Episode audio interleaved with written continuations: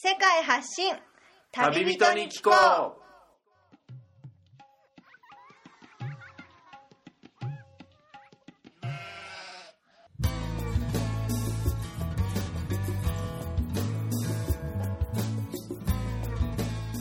この番組は世界各地で出会った興味深い日本人の旅人にざっくばらんにいろいろなことをインタビューしていく番組です。現地での旅の話の本編と脱線話のアフタートークの2本立てでお送りします。さて今回の旅人からは世界のどんなぶっ飛び話が聞けるのでしょうか？皆さんこんにちは。現地から直送世界発信旅人に聞こうお届けするのはみつるです。前回の放送がモザンビークからお届けしましたが今はモザンビークを後にして隣にあるスワジランドという国に移ってきた。後南アフリカに入りました。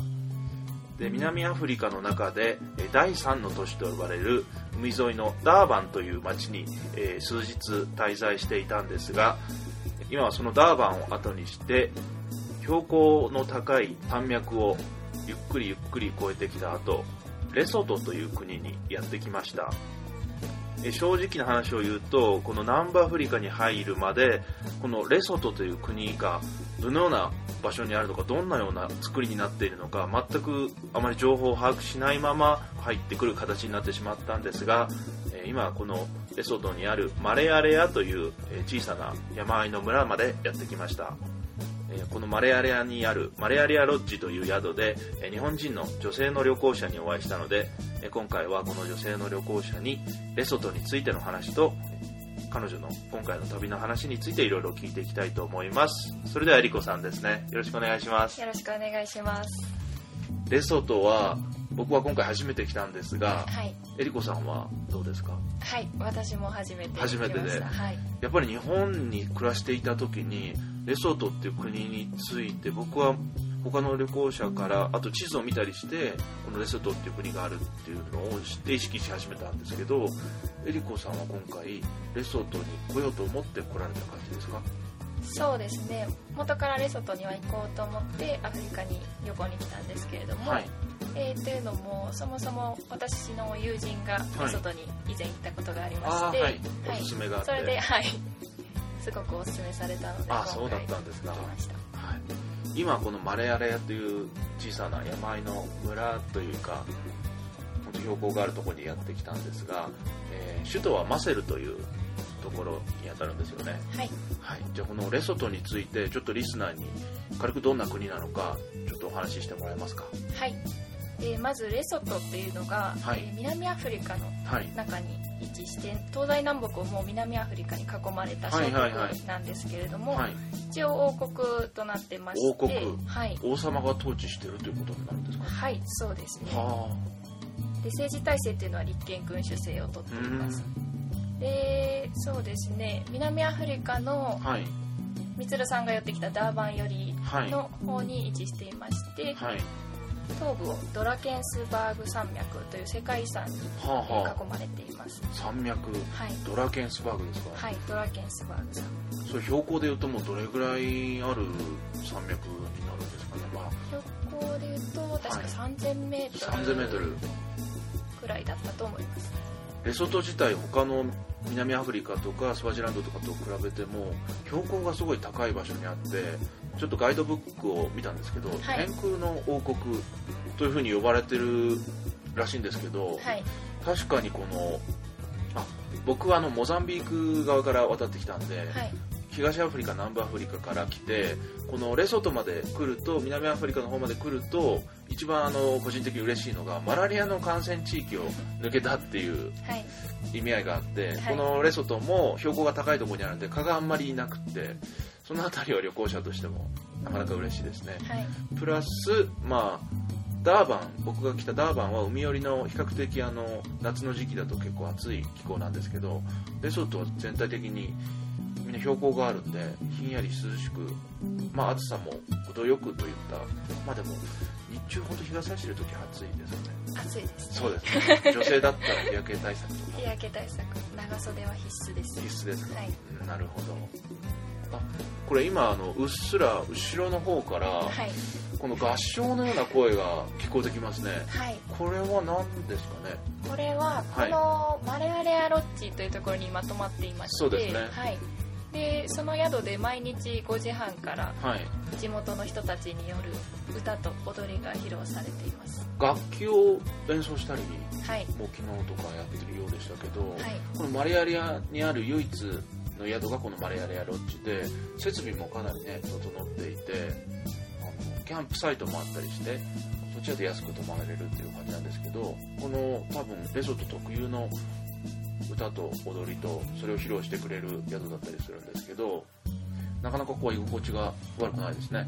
そうですね。はい。インターネットもないかと思っていたんですが。あそうですよね。はい、結構な 山あいの山あいの道をね、はい。ガタゴト揺られてきた後に、はい。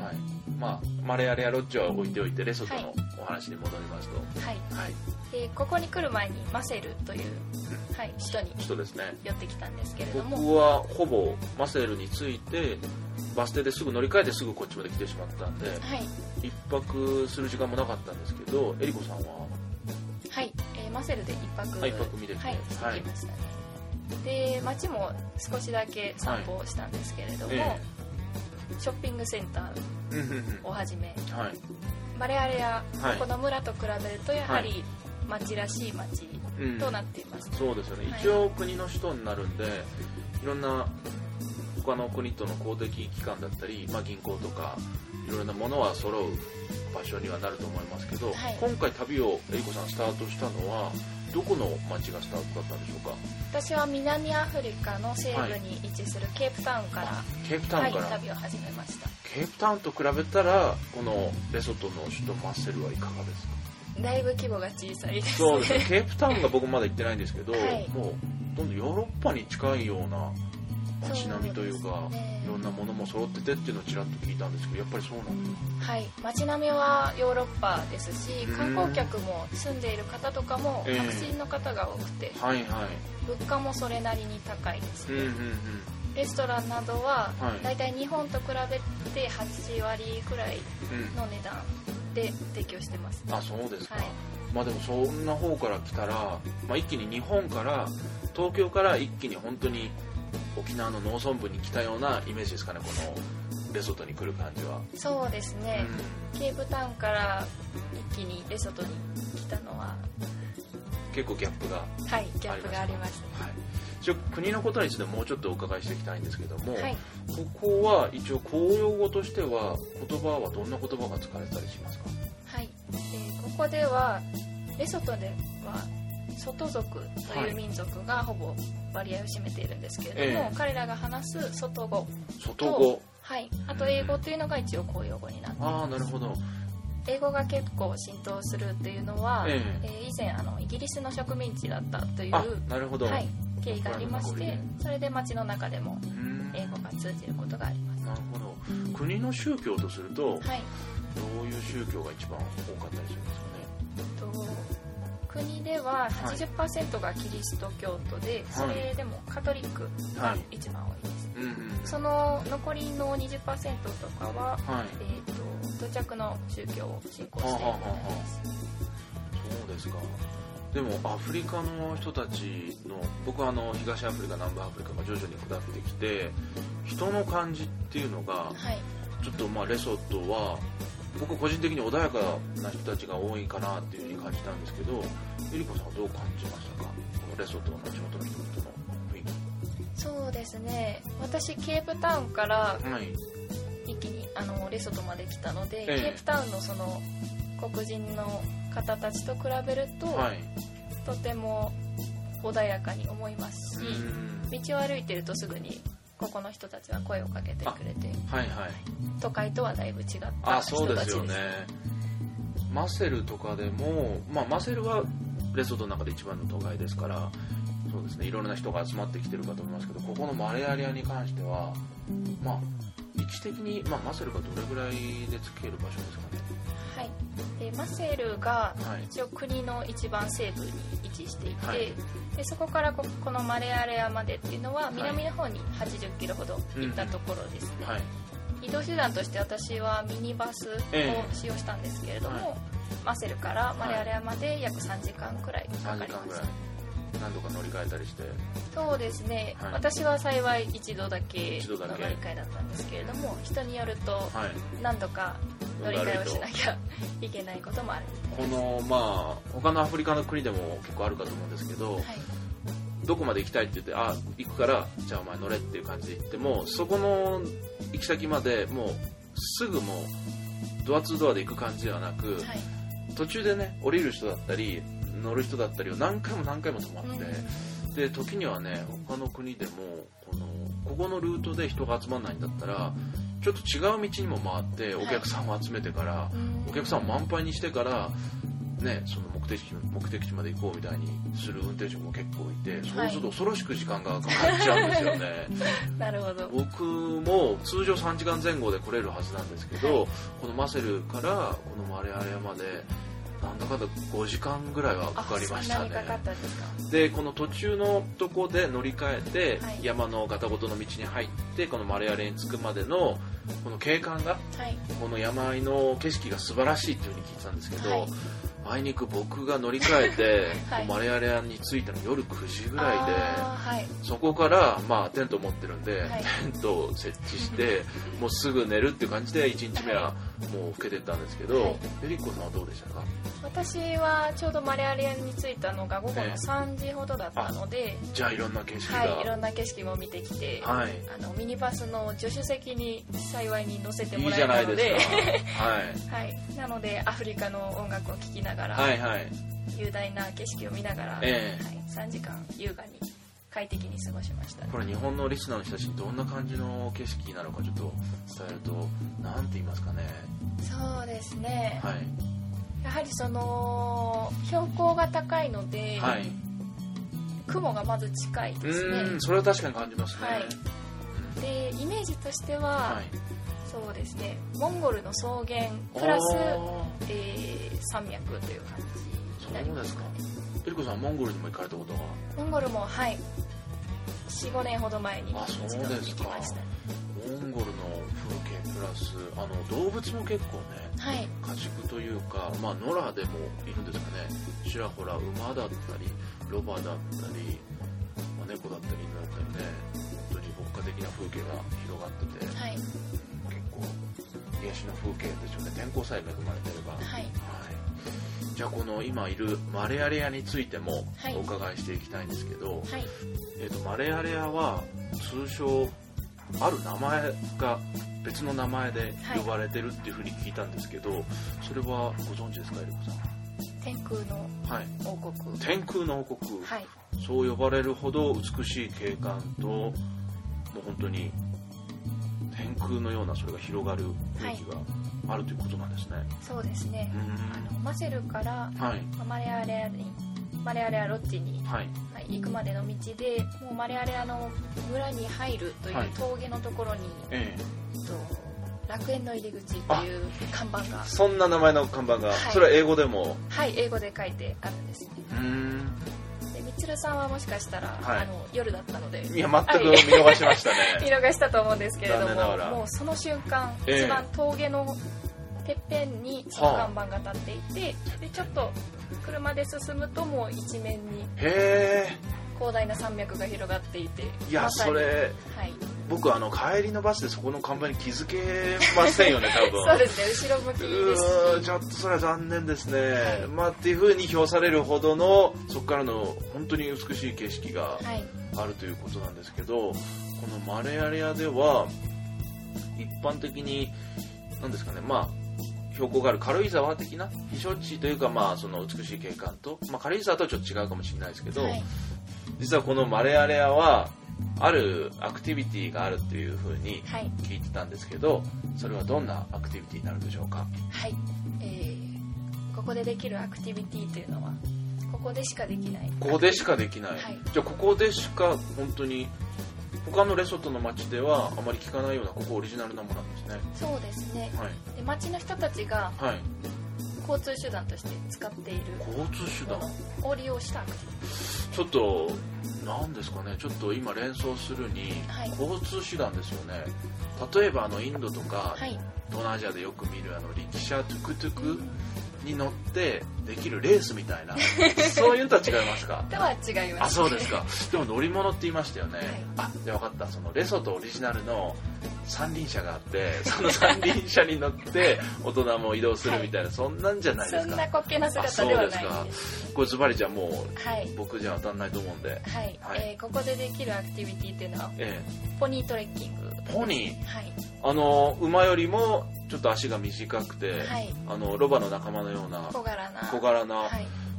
ポニーに乗ってこの美しいこの山あいの場所を巡ってトレッキングですか、はい。まあ、トレッキングって言ってもポニーに乗ってそうですね。ポニーに乗ってトレッキングをするポニーがトレッキングしてくれるってことですよね。そうです。自分はまあ、はい。そこに乗っていればそのねまあちょっと急な勾配なとことかもああ見に行けるっていう、はい。うーんそうですか。ポニートレッキングここでできるんですけど、うん私もそれを最初やろうと思ってきたんですけれどもそうですよね。まだできていなくて。あそうなんですか、はい。でも自分でハイキング的にちょっとね近くの村の近郊まで歩いて行ったりとかもはい。できますよね、そうですね。はい。ポニートレッキングも、はい。いえー、といくつかコースがありまして、はい。まあ、12時間で終わるものから、はい、えー4時間5時間程度のうんうん。近くの泉まで行って帰ってくる。あそうですか。滝ですね。滝に行って帰ってくるコース。あとは泊まりがけで、あ。はい、近郊を、はいはい。はい、村々訪れて。村々訪れる。というコースもありますこのじゃあ滝のところまでポニートレックしながら行く景観がもう美しいと評判ではい。この滝もじゃあえりこさんも行く予定ですか？えーとはい。滝はすでに行ってしまいましてあそうなんですか？はい。みんなポニートレッキングで行くはずの場所を、はい。えじゃあ歩いて？歩いて。あじゃあ自分トレッキングで、自分トレッキングで。あそうですか。ポニーではなくて行ってしまいました。そうですか。これはでもまあ道を現地の人に聞いたりちょっと聞いたんですけどガイドとして村の子供たちが先導してはい。行ってくれる場合もあるって聞いたんですけどそういう形で。えー、と私はガイドを利用しないで行ったんですけれども、ええ。っと歩いている途中でやっぱり子供が何人か話しかけてきてはあは「 I am guide」というはいはいはいはい。お前ただの小学生だろうっていうふうに、はツッコミを入れるのはちょっとこらえつつ、はい、はこらえつつ、はい。センキューと言って、はいはい。はい。まあ、ガイドで連れてってあげるけどちょっとガイド代払ってくれたら嬉しいなみたいな。そうですね、はいはい。 I am guide というのと、はい。 Ten rand。あテンランド。がセットで、はい、まあ一応テンランド。あ通貨についての説明ちょっと忘れてましたね。はい、レソトの通貨というのははい。ロチ、ロチという単位なんですけれども、うこれ南アフリカはランドですよね。ん、ランドっていう通貨が使われてますね。はい。けれどもレソトの国内でもランドが使うことができはあます。はあじゃあ両替を特にせずとも、はいせずともランドでえーお金を持ってきてレソトでランドで使うとロチでお釣りが返ってきたり、えー。ランドでお釣りが返ってきたり。あそれはバラバラで、はい。これ実はスワジランドも同じでしたね。ああそうなんですスワジランドの通貨もあのこれレソトも同じだと思うんですけど、はい。この南アフリカでスワジランドの通貨レソトの通貨っていうのがおそらく多分あまり使えない、はい。だからこれ出るときはしっかりこのランドに換金をしてはい。出るっていうのがちょっと問題ですね。そうですね。ほぼこのレソトから直通で日本に行くっていうより南アフリカのどっかの都市に行ってから帰ったり来たりっていう人がやっぱ多いと思うんでそこら辺だけちょっと注意が必要ですね。はい。はいじゃあそのポニポニートレッキングの時のはい。子供のガイド、はい。他にもやっぱり村を歩いて滝に行くまでなんか出会いがあったりするんじゃないですか？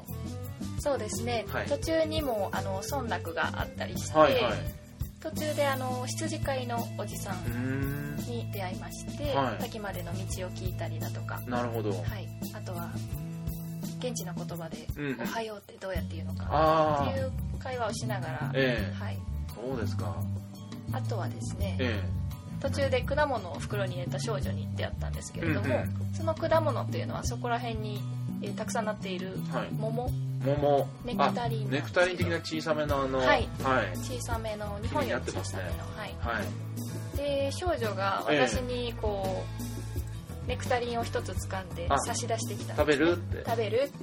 どうだいって感じで、でそれを見た私は、えこあのはい売りたいのかと思ってほうほうほう。とっさに「ハウマッチ」と聞いてしまって。えけどその子はそのお金も何も要求せずに物だけくれたんですね。えあなるほど。これはもう現代っ子と はい。この村の本当にね 牧歌的な生活を送ってる少女とえりこさんとの間に起きたギャップですよね、そうですね、ええ。まさかこう親切でネクタリンをタダでくれるなんて 予想もしてなかったこと二人はです親切です確かに日本の都会で暮らしたら少ないですよね。確かに出会いとしては。はい。ああでも少女の方はそこなんでねそれ袋にいっぱい持ってたんじゃないですか？袋にいっぱい持ってました。ああだったら1個お裾分けみたいな感じで、ウェルカムトゥマレアレアレソトみたいな気持ちだったんじゃないですか、きっとそうだと思います。少女もいくらって聞かれて、ね、戸惑っちゃいますよね、うん。まあ、こういうのがねやっぱり日本から旅行に来た場合のその現地に馴染んでいく間にやっぱ起きちゃう齟齬というか、まあ、特別傷つけちゃったわけじゃないですよ。ねはい。じゃあそうだと思います。思います、はい。大丈夫だと思います、はい、じゃあそういうやり取りを経て歩いて滝まで行かれるっていうともうじゃあ何時間ぐらいかかって？そうですね。片道え2時間程度ですかね。2時間ちょいぐらいで。はい道に迷わなければ。道に迷わなければはい。ああそうですか。途中道がだってポニーで通常行く道ルート普通に歩いてて危なかったりとか大丈夫でしたか？そうですね。あの途中まではあの道がちゃんとあるんですけれども、その後、まあ、1時間あたりか。ら番組の途中ですが収録時間が長くなりましたのでこの回を分割しました次回もこの続きでお楽しみください。